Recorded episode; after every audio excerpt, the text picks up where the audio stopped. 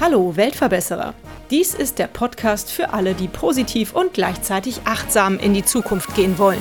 Ein Podcast über Nachhaltigkeit, soziale Projekte und Innovation. Abonniere doch unseren Kanal und verpasse keine weitere Episode des Weltverbesserer Podcasts. Tierschutz Austria ist die Stimme der Tiere in unserem wunderschönen Nachbarland Österreich. Tierschutz Austria ist die erste Anlaufstelle für tierische Notfälle und bringt seit 175 Jahren Expertise in Sachen Tierhaltung und Tierpflege mit. Hier gibt es praktische Hilfe für Haus-, Wild- und Nutztiere. Tierschutz Austria strebt nach einer Welt, in der Tiere als empfindsame Lebewesen anerkannt werden. Daher setzen sie sich auf den Ebenen Tier, Mensch und Gesellschaft für das Lebensrecht aller Tiere sowie den Schutz und Erhalt ihrer Habitate und Rechte ein. Heute bei mir zu Gast ist Stefan Scheidel. Er leitet das Tierheim in Wien und er wird mir heute ein bisschen was über Tierschutz Austria verraten. Stefan, soviel ich weiß, seid ihr das größte Tierheim Österreichs äh, mit 1200 bis 1500 Tieren vor Ort. Ja, erzähl doch mal ein bisschen über euer Engagement. Seit wann bist du denn überhaupt bei Tierschutz Austria? Ja, ich arbeite seit zwei Jahren im Tierschutzhaus ähm, von Tierschutz Austria. Das heißt, eben wie du schon richtig sagst, das größte Team in Österreich und wir beherbergen unter unseren 1200 bis 1500 Tieren ja nicht nur Hunde und Katzen, ähm, sondern haben ja auch viele Kleintiere, Nutztiere oder ehemalige Nutztiere, Exoten haben wir auch bei uns. So vom Verhältnis her sind wir immer so bei 200 Hunden, ungefähr 300 Katzen, der Rest sind eben Kleintiere, Wildtiere, Exoten. Und viele dieser Tiere kommen durch verschiedenste Gründe in Not. Ähm, entweder sind es Fundtiere oder es sind herrenlose Tiere, die vielleicht ausgesetzt wurden Vielleicht auch private Schicksalsschläge, die es notwendig machen, dass das Tier im Tierschutz aufgenommen wird. Und natürlich auch immer wieder behördliche Abnahmen, die natürlich auch oft mit privaten Schicksalsschlägen oder auch unverantwortungsvollem Umgang mit Haustieren ähm, zustande kommen. Mhm. Darf ich fragen, was so eure exotischsten Tiere sind, die ihr da im mhm. Tierheim habt? Unsere exotischen Tiere sind sicher natürlich unsere Affen. Also wir haben 14 Affen bei uns im Tierschutzhaus. Wir sind gerade in der Vorbereitung, denn am Dienstag kommen zwei Krokodile zu uns, die privat gehalten wurden, wo die Besitzerin sich nicht mehr fachgerecht um Tiere kümmern kann. Und solche Tiere kommen dann natürlich auch zu uns. Und das sind sicher die exotischsten Tiere. Wir haben aber beispielsweise auch zwei Savannakatzen. Savannakatzen ist eine Mischung aus Serval, also einer afrikanischen Wildkatze, und einer Hauskatze, also Züchtungen oder Hybridzüchtungen, die in Österreich so verboten sind, sehr beliebt grundsätzlich, denn der Drang nach dem Exotischen ist ja tief verankert, glaube ich, bei vielen.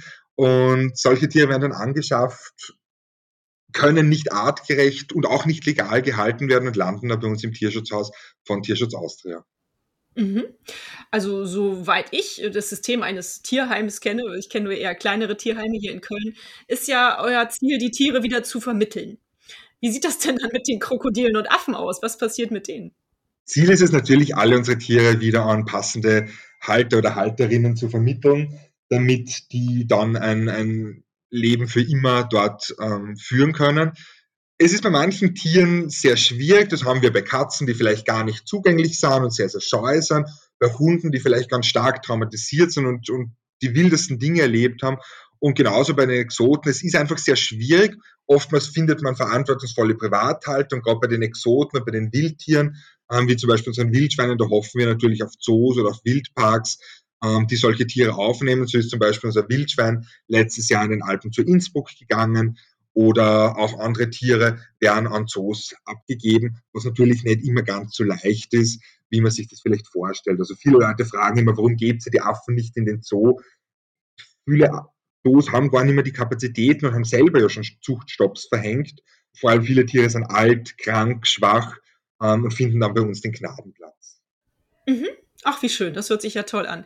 Ähm, mir fällt gerade noch ein, ich habe ja kurz vor Weihnachten schon einmal mit euch telefoniert, da ging es gerade darum, ihr hattet äh, jede Menge Fledermäuse gerettet. Was ist aus denen geworden? Die Fledermäuse, da sind ja ungefähr 190 Fledermäuse in Not geraten. Ähm, die haben sich ein Schlafquartier gesucht, das ungeeignet war. Denn Fledermäuse sind ja super standorttreu und die fliegen immer wieder zum selben Ort und jetzt ist ein neues Hochhaus gebaut worden. Das heißt, sie suchen sich Ort aus, wo sie schlafen. Und diese 190 Fledermäuse sind dadurch in Not geraten, weil sie nicht mehr raus konnten aus dieser Nische. Wir haben die dann aufgepäppelt, wir haben die medizinisch versorgt. Das war sehr, sehr kosten- und zeitintensiv. Mittlerweile schlafen ähm, fast alle dieser Fledermäuse ähm, bei uns in speziellen Kühlschränken, die wir dafür angeschafft haben. Und da halten die jetzt Winterschlaf. Einige dieser Tiere müssen noch wach sein, weil sie Frakturen oder Verletzungen hatten. Die können aber jetzt auch nicht mehr eingewintert werden, weil die eine sogenannte Keimruhe haben. Das bedeutet, die befruchtete Eizelle oder die Eizelle wird vor der Winterruhe oder vor dem Winterschlaf befruchtet und die Winterruhe, der Winterschlaf unterbricht die Entwicklung. Und wenn die aber nicht schlafen können, dann entwickelt sich das weiter. Für uns bedeutet es, die, die wir nicht einwintern konnten, werden spätestens im Februar jeweils zwei Jungtiere kriegen. Das heißt, wir erwarten da noch einige Jungtiere bei uns, die noch aufgezogen werden müssen. Der Rest schläft aber.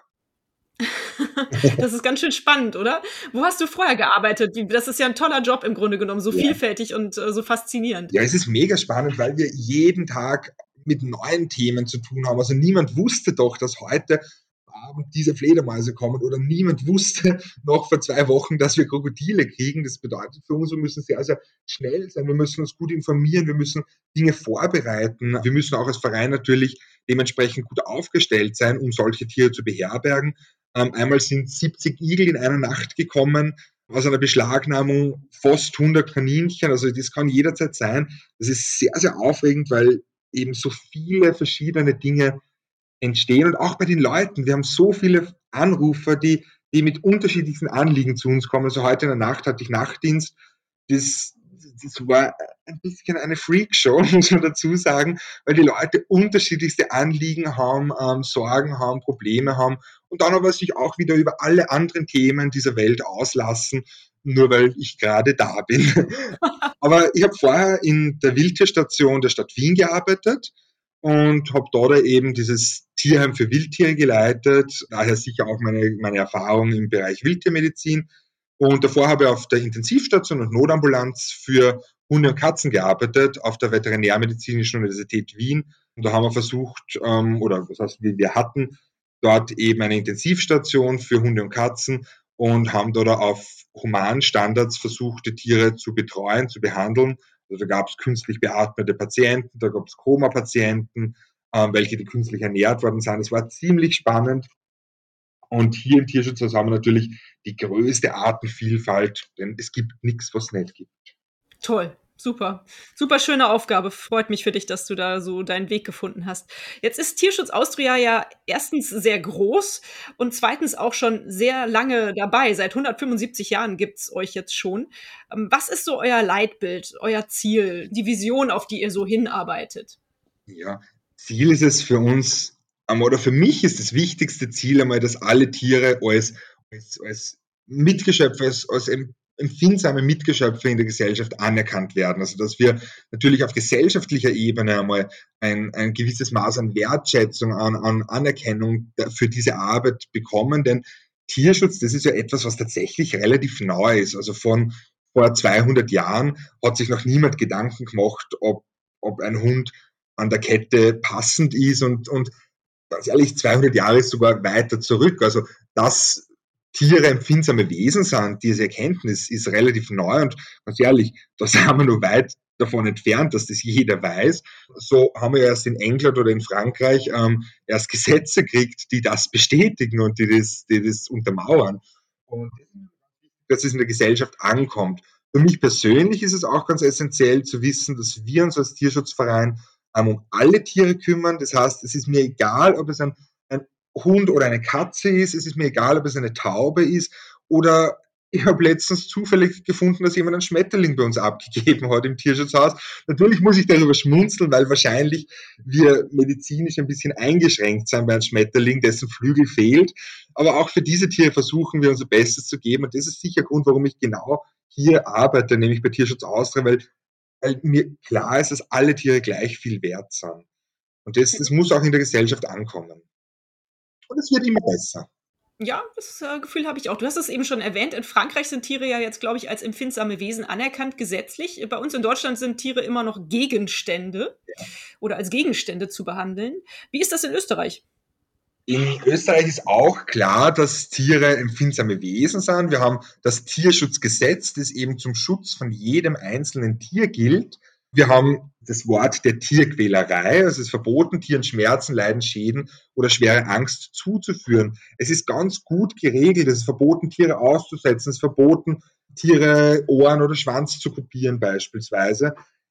Ich muss aber dazu sagen, so streng unsere Gesetze sind, so schlecht wird's kontrolliert. Also wir finden immer noch massive Missstände. Also zu sagen, wir in Österreich haben eh schon eines der strengsten Tierschutzgesetze neben der Schweiz und, und anderen Ländern, muss man sagen, ja, das Tierschutzgesetz ist sicher sehr, sehr streng. Es erlaubt aber trotzdem immer noch 21 Hühner pro Quadratmeter zu halten ähm, und Schweinen Vollspaltenboden ohne Stroh zu geben. Also vielleicht sind wir noch von der Umsetzung ein bisschen weiter entfernt und im Strafmaß gehen wir natürlich dann zwar schon von Tierquälerei aus, aber das Strafmaß ist ähnlich der Sachbeschädigung. Hm, ja. Das ist ähm, schwierig. Ja, ich weiß, dass ihr auch immer wieder Petitionen vorantreibt. Ne? Habt ihr aktuell eine Petition, äh, die es sich lohnt zu unterschreiben, sozusagen für die Hörerschaft? Wir haben, wir haben immer wieder äh, Petitionen zum Thema Wolf beispielsweise, zum Thema Abschuss von Fischottern zur Jagd also da gibt es ganz, ganz viele Möglichkeiten, wie man uns unterstützen kann. Ähm, also auf unserer Homepage kann man diese ganzen Editionen oder Unterstützungsmöglichkeiten natürlich einsehen, denn man kann unser Tierschutzhaus mit verschiedensten Dingen unterstützen. Sachspenden, ehrenamtlicher Mitarbeit, also Freiwilligenarbeit, natürlich auch finanzielle Unterstützung. Aber ganz ehrlich, mir reicht es schon, wenn die Leute unsere Beiträge auf Facebook teilen oder gut finden. Das ist schon mal ganz wichtig. Und wenn es nur ein Quadratmeter blühende Wiese ist, die man im Garten stehen lässt, damit ist uns doch auch schon allen geholfen für die Insekten, für die Igel. Super, sehr schön, dass du das sagst. Also jeder soll das machen, wie er am besten helfen kann. Und der eine kann vielleicht besser finanziell unterstützen und der andere tut sich leicht, indem er zu uns kommt und vielleicht ein, ein Gehege mit uns neu gestaltet oder Bäume zurückschneidet und was auch mhm. immer. Ja, schön, dass du es ansprichst, also die, die Hilfe. Ich kann mir vorstellen, dass es bei euch äh, sehr aufwendig ist, also finanziell, aber auch von den Arbeitszeiten her, die ihr da reinsteckt, das äh, so am Leben zu halten. Ich weiß, dass ihr auch Patenschaften anbietet. Ne? Was steckt dahinter? Ja, bei uns im Tierschutzhaus leben ja äh, also ganz viele Tiere und die werden auch versorgt. Also wie du schon richtig sagst, es ist sehr kostintensiv. Es sind ja 80 Mitarbeiter bei uns beschäftigt, um eben Tierschutz voranzutreiben in der Tierpflege, in, in der Haustechnik. Also das ist alles ganz wichtig, um das zu erhalten. Ähm, und da können uns Leute unterstützen und eine sehr beliebte Möglichkeit bei den Unterstützungen ist es, eben Patenschaft für Tiere zu übernehmen. Das heißt, man unterstützt einzelne Tiere ähm, finanziell damit. Man kann natürlich auch medizinische Notfälle unterstützen. Und, und das ist, glaube ich, etwas, was den Leuten sehr, sehr angenehm ist und sehr wichtig, weil sie einfach wissen, dass das Geld ankommt. Und, und da habe ich natürlich bei unserem Verein keine Sorge, denn ich weiß, dass das Geld ankommt. Aber, aber das fühlt sich natürlich auch für die, für die Leute besser an, zu wissen, ich unterstütze den Valentin oder ich unterstütze den Hund Galli. Und das ist auch notwendig, denn hier geht es um Hunde, die vielleicht einen sehr hohen Bedarf haben und Unterstützung, weil die Operationskosten oder die Betreuungskosten so hoch sind. Wir haben gerade in einer großen Klinik in Wien einen Hund, der mittlerweile mehr als 6000 Euro kostet ähm, und noch nichts ganz fertig ist. Das heißt, es sind noch Operationen notwendig. Das sind Hunde, die zum Beispiel ähm, zu uns kommen, weil der Besitzer sich vielleicht nicht mehr kümmern kann, weil sie aufgefunden worden sind. Oder in diesem Fall von dem Hund, ähm, wo wir dann auch Unterstützung natürlich brauchen und die Öffentlichkeit dazu aufrufen oder bitten, das ist ein Hund, der ist gekommen, wir haben den aus Rumänien aufgenommen. Denn wir versuchen immer, wenn wir Kapazitäten haben, nicht nur als Tierschutzhaus in Vösendorf oder als Tierschutz Austria in Österreich zu helfen, sondern versuchen auch in Kroatien, in Bosnien, in Rumänien zu helfen, wenn wir freie Kapazitäten haben. Und so haben wir einen dieser Hunde zu uns geholt. Und der hatte natürlich in Rumänien in einer Tötungsstation kaum Chancen oder auch in den Tierheimen, die dort sehr überfüllt sind, haben die kaum Chancen, zur Vermittlung wir holen solche Hunde zu uns, die kriegen medizinische Versorgung, die kriegen Training und werden dann weiter vermittelt. Also auch der Auslandstierschutz ist für uns sehr, sehr wichtig und wir versuchen halt überall da zu unterstützen, wo es uns halt möglich ist. Mhm. Ja, wir können nicht überall unterstützen, aber jedes Tier, das wir retten können, da ist schon mal wirklich viel gemacht damit. Auf jeden Fall. Kannst du mir zum Beispiel anhand der Hunde eine Vermittlungsquote von euch nennen? Weißt du das? Wie viele? Ja, wir vermitteln bei uns im Tierschutzhaus um die 600 Hunde und um die 600 Katzen im Jahr. Das wow. ist natürlich wirklich, wirklich viel. permanent haben wir eben um die 200 Hunde, die bei uns in der Vermittlung sind. Nicht alle davon sind auf der Homepage, weil viele vielleicht noch Trainingsbedarf haben, einen medizinischen Bedarf haben. Aber wenn die gut zur Vergabe sind, dann sind die auf der Homepage beziehungsweise finden eben in unserem Vergabebüro dann neue Besitzer oder Besitzerinnen. Mhm. Ich kenne es noch hier von uns äh, aus dem Tierheim hier in, in Köln, einem der Tierheime, dass auch ganz toll ist, wenn man mit den Hunden Gassi geht. Also wenn man sich praktisch diese Zeit als Engagement, ehrenamtliches Engagement nimmt, äh, sich mit den Hunden zu beschäftigen in der Freizeit. Mhm. Macht ihr sowas auch? Wir machen sowas nicht so, wie es andere Tierheime machen. Ähm, wir, es ist ein bisschen bei uns anders, denn wir müssen dazu, also ich muss dazu sagen, es gibt ja viele Hunde, die einen enormen Trainingsbedarf haben, viele Hunde, die sehr verängstigt sind, die brauchen eine Bezugsperson. Also da kann ich nicht sagen, ich nehme den Hund jetzt und gehe mal eine Stunde, weil wir wollen ja auch im Training einen Standard haben. Es kann nicht sein, dass der eine mit einem Leinenruck arbeitet und der andere mit Leckerlis, der andere ohne Leckerlis, ähm, denn es verleitet ganz schnell einmal durch Trainingsmethoden von Martin Rütter, von Cesar Milan, wie auch immer alle Hundetrainer heißen. Jeder macht es ein bisschen anders und wenn jeden Tag jemand andere ein bisschen mit dem Hund arbeitet, dann, dann wird es nicht besser. Und deswegen haben wir ein Programm geschaffen, auf das ich ganz stolz bin, das ein bisschen anders ist nämlich wir haben Hundebetreuungspaten. Das heißt, man bewirbt sich bei uns. Wir schauen uns dann an, welcher Hund könnte zu dieser Person passen. Und diese Betreuungspatenschaft inkludiert, dass diese Menschen mindestens dreimal in der Woche kommen müssen, dass sie regelmäßig eine Einschulung oder ein, ein, ein fortlaufendes Training mit unseren Hundetrainern haben und die bekommen einen Hund zugeteilt, der zueinander passt. Eine alte Oma wird vielleicht einen ruhigen Hund bekommen, jemand, der lustig und sportlich ist, wird vielleicht den Border Collie dann bekommen. Und da entsteht wirklich ein gutes Team miteinander. Und so können wir Vertrauensbildung, Training und natürlich dadurch auch die Vermittlungsquote fördern. Schön. Das heißt, es ist nicht möglich zu sagen, hey, ich habe heute Sonntag Zeit, ich hole mir einen Hund, das nicht. Aber es ist möglich zu sagen, ich kann mir keinen eigenen Hund leisten und ich habe keine eigene Zeit, keine Zeit für einen eigenen Hund. Ich komme dreimal in der Woche vorbei und viele dieser Paten haben schon so eine enge Bindung, dass die den Hund mit in Urlaub nehmen, dass die mit denen am Badeteich fahren. Das hängt natürlich von Hund zu Hund ab, je nachdem, wie weit der Hund ist. Bei manchen Hunden geht es so, dass ich mich hinsetze eine Woche lang und ein Buch lese und der Hund einfach meine Aufmerksamkeit oder meine Nähe toleriert. Mhm. Schön. Ja, aber tolles Projekt. Freut mich, dass ihr das so ins Leben gerufen habt. Was ist denn aktuell für euch als Tierschutz Austria so die größte Herausforderung? Ist es Corona? Ich meine, man kennt ja das Stichwort die Corona-Tiere. Also eine sehr große Herausforderung für uns ist natürlich die Pandemie in Bezug auf die Mitarbeiter, denn wir müssen die Mitarbeiter schützen.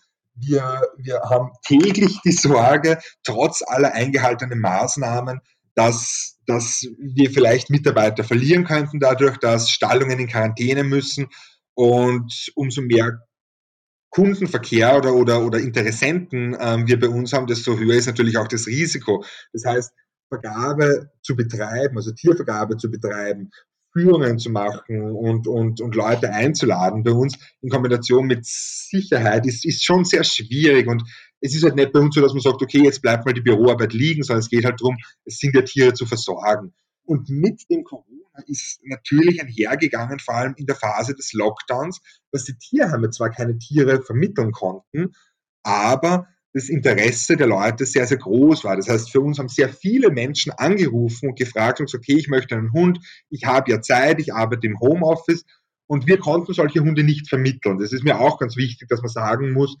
für uns war die Anfrage sehr hoch, aber die Vermittlungsrate ist gleich geblieben, weil die Eignung der Menschen nicht besser wurde.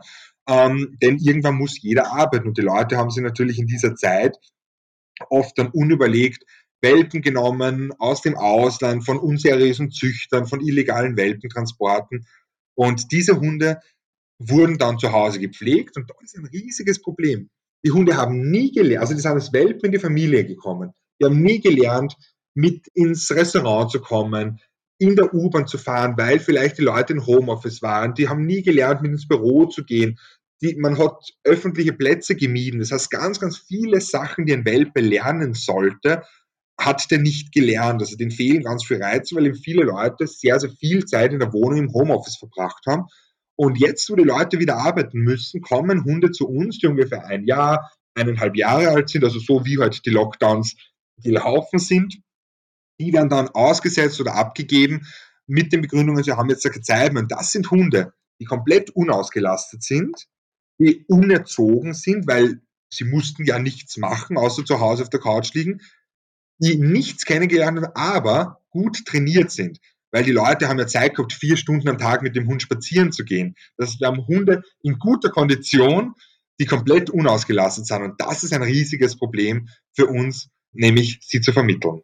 Ihr braucht also viele sportliche Hundepaten aktuell. wir, wir, brauchen viele Leute, die viel Geduld haben, ähm, die viel Zeit haben und, und ein Hund, der sehr isoliert aufwächst, weil man vielleicht eben zu wenig mit dem draußen verbracht hat, zu wenig Sozialkontakte hatte, was ja im Lockdown natürlich sinnvoll ist, der tut sich schwer, so etwas im, im Alter zu lernen. Natürlich kann ein Hund immer lernen, das ist logisch. Ein alter Hund kann auch lernen, aber die Frage ist, wie schnell lernt man es? Genauso wie schnell lernen unsere Großeltern noch ein Tablet oder ein iPhone zu bedienen ähm, im Vergleich zu jungen Menschen. Ja. Das ist halt einfach so. Da braucht man dann Zeit. Logisch, das ist richtig. Wo wir gerade so schön zum Thema Hund gekommen sind, hast du eigentlich auch einen eigenen Hund? Hast du zu Hause Tiere oder brauchst du keine Tiere mehr zu Hause? ich, ich hatte mal ganz viele Tiere zu Hause und ich habe aber gemerkt, dass ich immer weniger Zeit hatte durch meine Jobs und habe dann beschlossen, dass ich, wenn, wenn dann irgendwelche Tiere verstorben sind oder so, dass ich mir dann keine neuen Haustiere mehr hole. Und ich, ich ganz ehrlich, ich bleibe einfach lieber länger in der Arbeit und mache lieber Überstunden, die mir eh keiner zahlt und, und nehme lieber ein Tier und gehe mal Gassi oder bin oft bei unseren Pferden oder bei den Ziegen, weil ich mag Ziegen halt sehr gern und, und verbringe dort Zeit. Das, das finde ich angenehmer, als wenn ich zu Hause dann vielleicht nur verpflichtet bin, weiterzumachen. Ich persönlich habe zu Hause Fische und also ein 400 Liter Aquarium, aber ich hatte zwei Hunde, einen Pudel und einen Beagle. Und der Beagle ist leider verstorben. Und der Pudel, den gibt's, aber der Pudel, der lebt bei meiner Schwiegermama, weil so oft auf sie aufgepasst und irgendwann hat sie so rauskristallisiert, dass sie eigentlich viel mehr Zeit haben und da gibt es andere Hunde und der fühlt sich so wohl und jetzt da haben wir doch, lass den Hund entscheiden, wo er am liebsten wohnen möchte und das, das, passt ganz gut. Und wir sehen uns oft und sie freut sich, aber, aber ich glaube, für einen Hund war das wirklich das Geschickteste. Es hat sich so auskristallisiert. Ja, ist doch schön, wenn man so eine Vermittlung innerhalb der Familie dann hinkriegt. Was sicher immer wieder ein Thema ist, dass sich Lebensumstände ändern durch Trennung, durch Krankheit, durch die berufliche Situation. Aber ganz häufig kommen eben Tiere zu uns, weil sich die Leute eben nicht gut überlegt haben und nicht gut überlegt haben, bedeutet eben, dass dann die Tiere oft ins Tierheim müssen, weil die Leute finanziell vielleicht nicht in der Lage sind oder auch es einfach nicht schaffen. Und, und deswegen nicht jeder, der ein Tier im Tierschutzhaus abgibt, ist natürlich zwingend ein schlechter Mensch. Aber oft ist es schon so, dass man sich fragt, man, war das notwendig? Hätte man nicht das vermeiden können? Ist, ist schon schwierig. Was rätst du denn jemanden, der sich jetzt überlegt, einen Hund anzuschaffen? Also bei mir geht es ja jetzt gerade mal speziell ums Hundethema. Was muss der sich für Gedanken machen? Grundsätzlich muss ich mir natürlich einmal Gedanken machen, ob ich wirklich einen lang gehegten Wunsch erfülle, einen Hund zu haben, oder ob das einfach gerade nett ist, weil vielleicht die Nachbarn auch einen Hund haben. Also immer zu überlegen, ob das aus einer spontanen Motivation heraus ist oder ein, ein tief gehegter Wunsch. Und wenn man das einmal überlegt und mehrere Tage drüber schläft und sich auch bewusst ist, was es bedeutet, nämlich viel Zeit zu investieren, Gasse zu gehen, auch wenn es regnet, hohe medizinische Kosten vielleicht zu tragen, vielleicht nicht mehr so leicht in Urlaub fahren zu können, vielleicht auch eingeschränkt zu sein, weil es geht ja gar nicht darum, ob ich weg sein kann mit einem Hund, ob ich ins Kino gehen kann. Die Frage ist dann aber auch emotional, will ich das? Will ich meinen Hund zu Hause alleine lassen, während ich Party mache zum Beispiel? Also da geht es ja nicht nur darum, kann ich den Hund alleine lassen, sondern auch, kann ich das ruhigen Gewissens machen, denn mich hat es immer gestresst und ich wusste, scheiße, ich muss eine Überstunde machen und mein Hund sitzt zu Hause und das geht halt einfach in vielen Jobs nicht und da werde ich ganz unrund und das war sicher auch ein Grund, warum ich weiß, dass ich mir keinen Hund nehmen werde, weil ich, ich dafür zu unregelmäßige Dienstzeiten habe. Genau, also möchte ich das wirklich? Bin ich mir der Konsequenzen bewusst? Das nächste ist, möchten es alle Familienmitglieder? Also ist das ein Geschenk an die Familie? Ist es ein Geschenk an die Kinder? Ich kann ganz ehrlich sagen, in vielen Fällen bleibt die Verantwortung dann trotzdem bei den Eltern, auch wenn es ein Geschenk für die Kinder ist. Kann ich auf ein Hundeleben lang Verantwortung übernehmen? Ja, schwierig. Ich weiß auch nicht, was in zehn Jahren mit mir sein wird, aber zumindest die Grundsätze zu checken, ob ich schaffe, so lange Verantwortung zu nehmen oder ob ich es überhaupt möchte. Das sind die, die wichtigsten Themen und eben auch, bin ich finanziell trotzdem gut abgesichert? Schaffe ich es, wenn mein Hund vielleicht einmal erkrankt ist, die Kosten zu übernehmen? Klar, niemand muss 10.000 Euro auf der Seite haben, falls der Hund mal vor ein Auto läuft. Aber ein gewisses Maß an medizinischer Versorgung und ein gewisses Backup sollte schon da sein. Mhm, auf jeden Fall, das denke ich auch. Vielleicht kannst du mir auch noch ein bisschen was zu dem Stichwort ungeeignete Hunderassen erzählen, weil man sollte sich ja auch Gedanken machen, wenn man sich jetzt entschieden hat, das klappt alles, das passt alles hervorragend in unserer Familie oder bei mir zu Hause, welchen Hund nehme ich denn dann? Das ist ein Thema, da muss ich kurz ein bisschen zurückblicken, wie es mal war oder wie es in vielen Firmen ist. In vielen Firmen ist es so, dass man durchgehen kann und sich dann in Hunde verliebt. Wir haben das ein bisschen anders. Ähm, bei uns ist es so, man kommt zu uns, schaut sich einmal an, wie lebt der neue Besitzer oder die Besitzerin? Gibt es Kinder? Muss er Auto fahren? Muss er Öffis fahren? Muss er die Arbeit mit? Ist es Stadt oder ist es Land? Gibt es andere Haustiere? Und nachdem wir das abgeklärt haben, können wir schon mal ein bisschen Eindruck gewinnen, was für ein Hund oder was für ein Haustier könnte da passen. Und so kann es natürlich auch immer wieder sein, dass trotz der 200 Hunde wir vielleicht nur ein oder zwei Hunde haben, die in Frage kommen je nachdem, was da gut matchen könnte. Und diese Hunde stellen wir dann vor, die da grundsätzlich passen könnten, sodass es nicht so ein Blind Date wird. Und, und dann schauen wir, ob die Sympathie passt, ob der sich vielleicht mit dem Partnerhund, der schon zu Hause ist, ob er sich mit den Kindern versteht. Das heißt, ein Vermittlungsprozess, der dauert auch ein bisschen. Das heißt, es ist nicht immer so, dass ein Hund direkt mitgenommen werden kann, sondern dass man vielleicht manchmal mehrmals besuchen muss, manchmal muss man mit der ganzen Familie kommen, dass es wirklich passt. Denn es ist ja eine Verantwortung oder Freundschaft für ein Leben, die da entstehen soll. Und da ist es eben auch ganz, ganz wichtig, ich mag es nicht, wenn die Leute kommen und sagen, ich möchte einen Husky oder ich möchte einen Schäferhund, weil es ist immer die Frage, entscheidet man auf, aufgrund des Charakters, aufgrund der, der Art des Hundes oder entscheide ich anhand der Optik? Und viele Rassen werden anhand der Optik angeschafft. Da denke ich an einen Weimaraner da denke ich an viele Jagdhunde, Deutsch Strata, Deutsch Kurzer, Huskies, Shiba Inu, Akita Inus. Das sind Rassen, die vielleicht gar nicht dafür gezüchtet worden sind, so eng mit den Menschen zu leben, ähm, die vielleicht gar nicht diese, die Voraussetzungen, die man für ein, ein, ein Familienleben vielleicht möchte, gezüchtet worden sind. Dafür gibt es Begleitung Gesellschaftshunde. Das ist ein Akita Inu, ein Shiba Inu oder ein Husky nicht zwingend. Das heißt, da ist immer die Frage, entscheide ich anhand der Optik oder wirklich anhand der Eigenschaften, die der Hund mitbringt. Und so ist vielleicht ein Jagdhund oder ein Husky, ich möchte die Rassen nicht schlecht machen, aber nicht für jede Wohnung, nicht für jeden Tierhalter geeignet. Andere gibt es, wo man sagt, das ist genau der. Für den ist ein Border Collie genau das Richtige.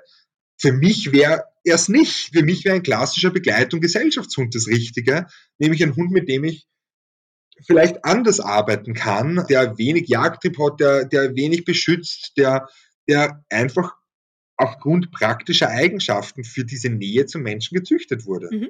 Ja.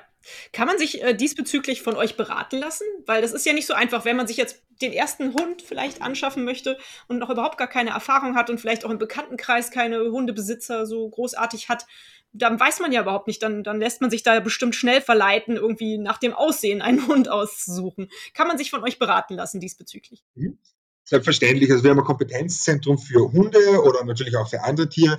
Das heißt, nicht jeder, der in ein Tierschutzhaus kommt, muss sich natürlich auch zwingend für einen konkreten Hund interessieren. Also man kann natürlich kommen mit der Familie und sagen, lass uns mal beraten, was muss man kaufen, was kommen da für Kosten auf einem zu, ähm, was ist zu bedenken, wie plane ich meinen Urlaub dann künftig. Also ja, wir, wir beraten die Leute auch, ähm, ohne jetzt einen konkreten Hundewunsch zu haben, weil für viele Familien ist es eben so, die sollen einmal sich anschauen, was bedeutet und dann kann man immer noch überlegen, ob das passt oder nicht. Also da können unsere Hundetrainer und unser Vergabeteam selbstverständlich unterstützen, denn das ist natürlich Tierschutz an der Basis. Also wenn ich verhindere, dass ungeeignete Leute ungeeignete Hunde für sie bekommen. Und wenn ich frühzeitig anfange mit Aufklärungsarbeit, nämlich auch schon bei den Kindern, Bewusstseinsbildung schaffe, dann können wir im Tierschutz so sehr viel bewirken.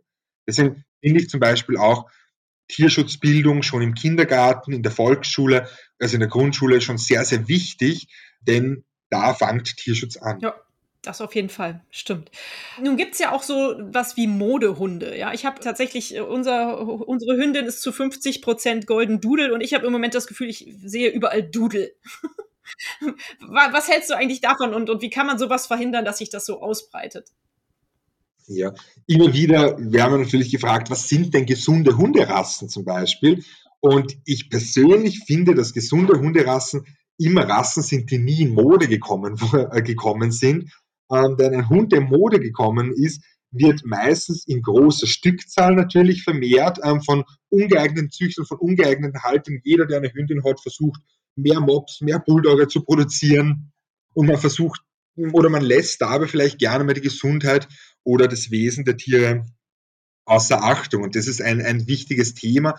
Also ja, viele Rassen kommen in Mode, weil es vielleicht Promis vormachen, weil es in den sozialen Netzwerken gepusht wird, weil sie einfach vielleicht wunderschön ausschauen. Ich glaube aber, so wie bei der Kleidung auch, dass nicht jedes Produkt, das in Mode kommt, für jeden das richtige Kleidungsstück ist. Also, und so ist es beim Hund genauso. Also, das ist doch individuell unterschiedlich. Und nur weil ich etwas trage, weil es in Mode ist, kann es auch sein, dass ich scheiße ausschaue damit. Also, das ist ja kein Qualitätskriterium, dass das dann auch funktioniert. Und so ist es leider bei den Hunden genauso. Also nicht jeder Hund passt zu jedem. Also da muss man wirklich schauen, wenn die Mode kommen, wird gerne mal auf Gesundheit und auf das Wesen zu wenig Rücksicht genommen. Denn normalerweise wird ja bei einer Zucht wirklich eine konkrete Zuchtplanung erstellt. Es wird geschaut, welche Elterntiere passen zueinander, wie kann ich die Rasse so gesund wie möglich erhalten. Und das geht dann oft in den Hintergrund und, und darauf wird kaum Wert gelegt. Und dann habe ich eben Rassen oder auch Designer-Dog-Mischungen, die vielleicht dann gar nicht so gesund sind, wie ich das mir erhoffe. Hm. Ja, das stimmt.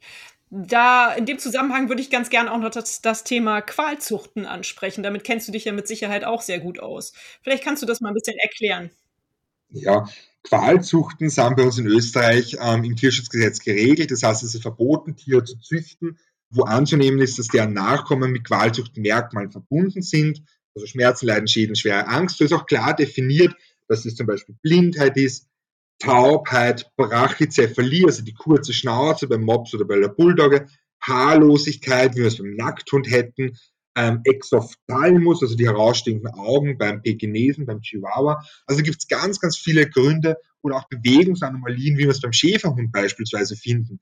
Das Problem ist nur, in Österreich ist es so geregelt, dass diese Merkmale immer mit Schmerzen, Leiden oder Schäden und schwerer Angst verbunden sind. Und niemand hat definiert, wie ist die Hüfte von einem Schäferhund, der dadurch ein Qualzuchtmerkmal hat. Wie kurz ist die Schnauze von einem Mops, der dadurch natürlich Qualzuchtmerkmale erfüllt. Und das ist ein riesiges Thema.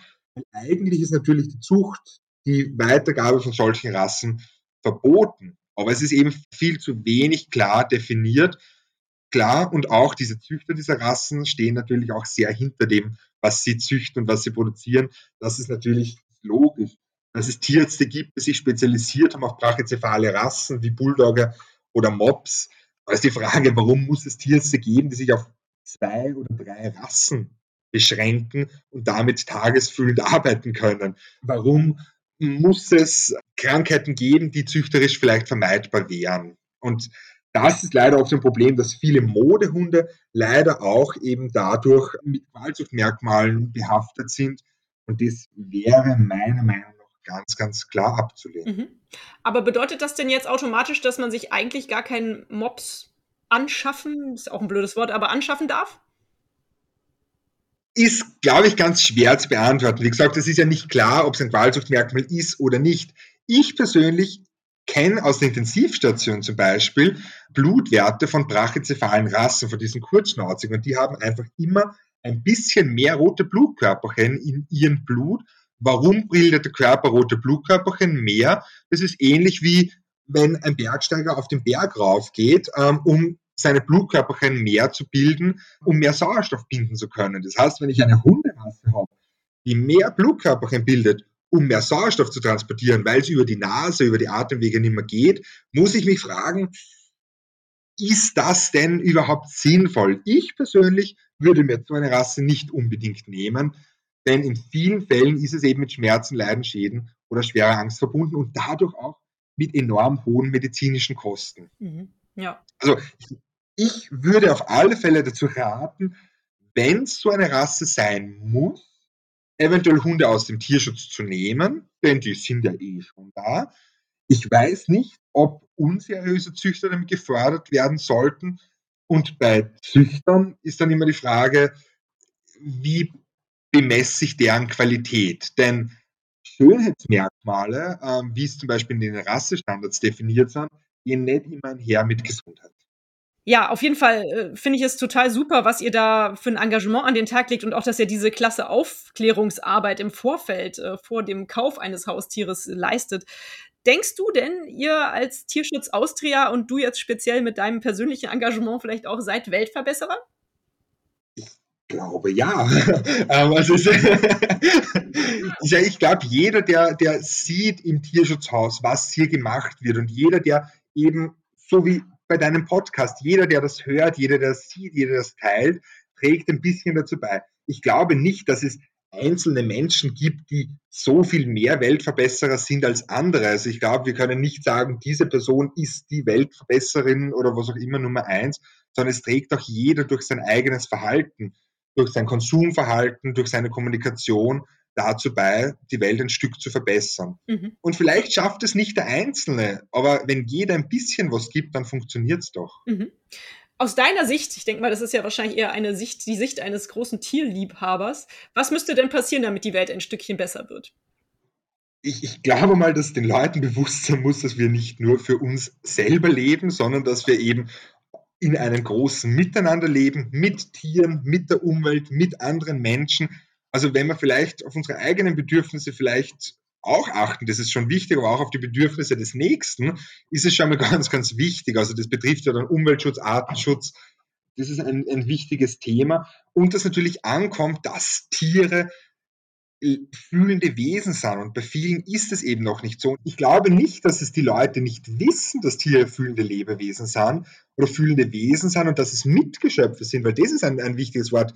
Tiere sind Mitgeschöpfe von uns und, und die bewohnen unseren Planeten und haben genauso ein Recht. Also wir stehen ja nicht über den Tieren, sondern wir leben mit denen. Und viele Leute wollen, glaube ich, nicht wissen, dass Tiere fühlende Wesen sind. Denn wenn ich einen Schwein einmal in die Augen schaue, da vergeht mir doch das, die, die Lust auf ein Schnitzel. Denn, denn wenn man sich mal wirklich mit den Tieren befasst, desto mehr wird man sich dessen bewusst, dass es vielleicht auch falsch ist. Und viele Leute wollen das nicht, weil es die bequemste Variante ist. Wenn ich mir denke, ach, das war immer schon so und, und das passt schon so, dann bin ich vielleicht nicht reflektiert genug. Aber dann heißt es nicht, dass es richtig ist. Hm, das stimmt. Bist du denn Veganer oder Vegetarier?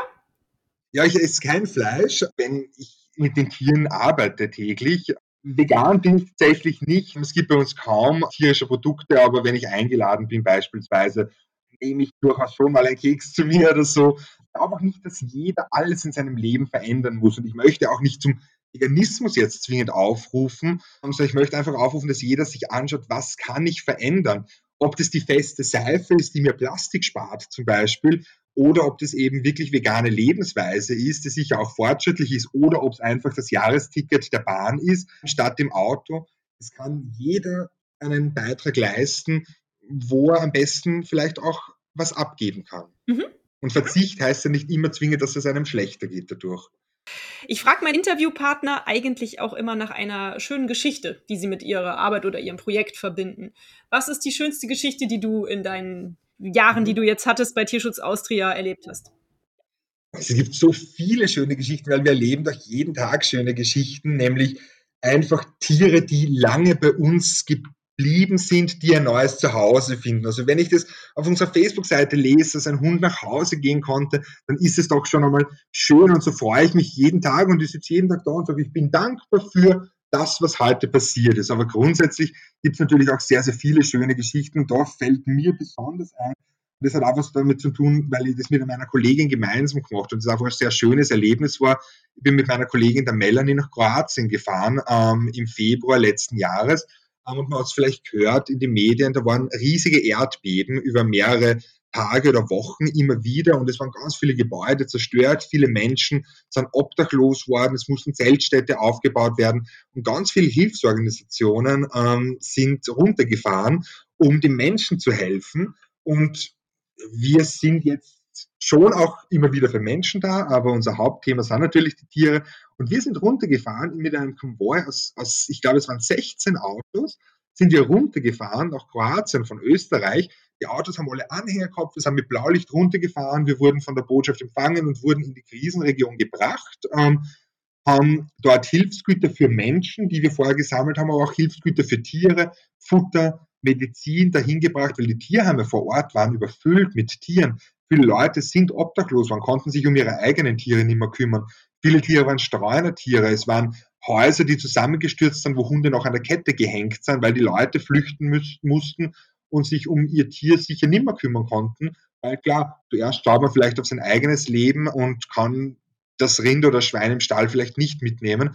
Und wir haben dort mitgeholfen, wir haben Spenden runtergebracht, wir haben Spenden gesammelt und ganz wichtig, wir haben mehr als 40 Hunde aus dieser Krisenregion aufnehmen können, medizinisch versorgen können und bei uns im Tierschutzhaus vermitteln können. Und das ist mega schön. Und dadurch sind auch Kooperationen entstanden. Und so holen wir eben, wie wir es schon besprochen haben, immer wieder aus diesen Regionen, wo es eben vielleicht schwieriger ist als bei uns in Österreich, Tiere, die bei uns dann auf ein neues Zuhause warten. Und das war eine ganz besondere Geschichte, weil es einfach sehr emotional war, diese Region zu sehen, die komplett zerstört war, den Menschen und den Tieren zu helfen und gleichzeitig aber auch dieser Zusammenhalt, der dadurch entstanden ist, weil so lebt jeder immer ein bisschen so für sich und in so Notsituationen glaube ich, dass manchmal sich die Gesellschaft spaltet, aber es gibt genauso auch Gruppen, die zusammenfinden und dann besser zusammenhalten und besser gemeinsam was bewirken können. Das war schön. Super. Sehr schön, tolle Aktion, toll, dass ihr da runtergefahren seid, ganz klasse. Es war wirklich cool und ich würde das sofort wieder machen. Also wenn, wenn irgendwo Hilfe gebraucht wird, versuchen wir immer zu helfen. Manchmal können wir besser helfen, manchmal schlechter. Wir tun immer das, was wir machen können. Das ist mir wichtig. Ja, klar, schön. Mich interessiert, ob du bemerkst, dass die Gesellschaft sich ändert, dass die, unsere Kultur sich ein bisschen wandelt, seitdem viele Menschen doch auch an eigener Haut spüren, dass ein Klimawandel existiert, dass das mit dem Klima irgendwas sich ändert und dass wir irgendwas tun müssen, damit unsere Welt in Ordnung bleibt. Hast du das Gefühl, dass die Menschen das merken und dass sich da etwas tut? Ich glaube schon, dass die Menschen das merken. Es ist, es ist kaum zu übersehen. Ich meine, die Sommer sind nicht mehr zum Aushalten.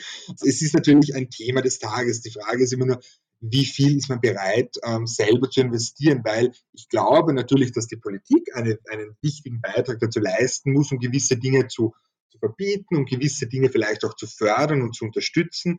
Genauso denke ich aber, dass wir uns nicht ausrasten können darauf und sagen, na gut, sollen einmal die anderen mit der Bahn fahren ähm, und wenn es die anderen gut machen, dann mache ich es auch. Also ich glaube, dass jeder seinen Beitrag eben leisten muss. Es tut sich sehr viel, also auch beim Tierschutz. Wir merken, zum Beispiel, wenn man den Zoofachhandel geht, wenn man 20 Jahre zurückdenkt, und das kenne ich, äh, weil ich bisschen älter bin und trotzdem schon, dass ich das sehe, dass Käfige für Hamster zum Beispiel früher ganz, ganz klein waren und das war ein Standard. Ich kann mich erinnern, meine Kaninchen als Kinder haben einen Käfig gehabt und es hat sicher bei uns niemand den Vorsatz gehabt, die nicht artgerecht zu pflegen, aber das war einfach so und das war ein kleiner Käfig und, und niemand hat das als komisch empfunden. Und einmal habe ich mir den größten Käfig für Kaninchen gekauft und mein ganzes Geld, das ich hatte, der war mega teuer und heute würde ich das nicht einmal als, als, als vorübergehende Lösung sehen, denn Kaninchen gehören anders gehalten und Hunde auch und die Trainingsmethoden, die Erziehungsmaßnahmen, da ändert sich sehr viel. Wir brauchen nur beim Hundefutter schauen, wie viel sich da getan hat, wie artgerechter Hundespielzeug wird oder Beschäftigungsmaterial. Da tut sich schon wirklich viel.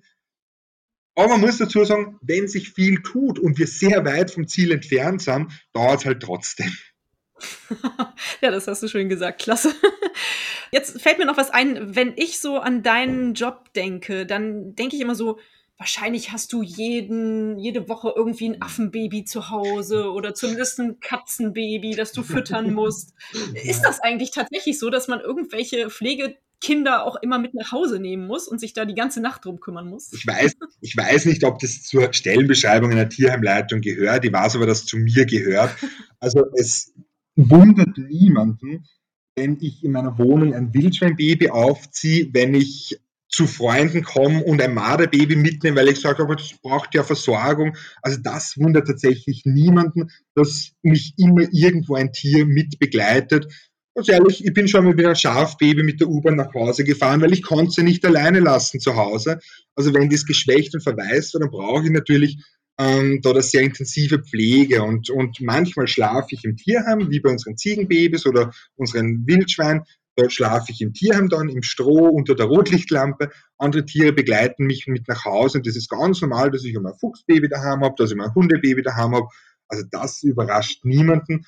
Und man muss immer überlegen, kann ich es da mitnehmen? Also letztens zum Beispiel musste, wollte ich, habe ich hab einen Termin gehabt, war ja auf ein, zu einem Date eingeladen und habe gedacht, kann ich da jetzt Bescheid sagen, dass ich gerne das Filzschwein-Baby mitnehmen würde oder ist das komisch? Dann habe ich gedacht, na, na, das ist komisch, da sage ich ab. Und dann bin ich halt daheim geblieben. Und, und nur mich, für mich ist das ganz normal. Schön, ja, cool. Ich weiß nicht, ob das jeder Tierheimleiter so macht, aber ich bin grundsätzlich bin ich Tierpfleger, Tierfreund und, und mache das gern. Und vielleicht dient es auch dazu zur Abwechslung, dass die ganze Bürotätigkeit, die mit, ein, mit der Leitung von einem Tierheim hergeht, auch noch abwechslungsreich bleibt. Na logisch, klar. Stefan, ich könnte mich Stunden, Tage lang mit dir unterhalten. Du bist ein super interessanter Mensch, aber wir müssen jetzt mal zum Schluss kommen. Wir reden schon eine ganze Weile und deswegen möchte ich einfach nur noch meine letzte Frage stellen.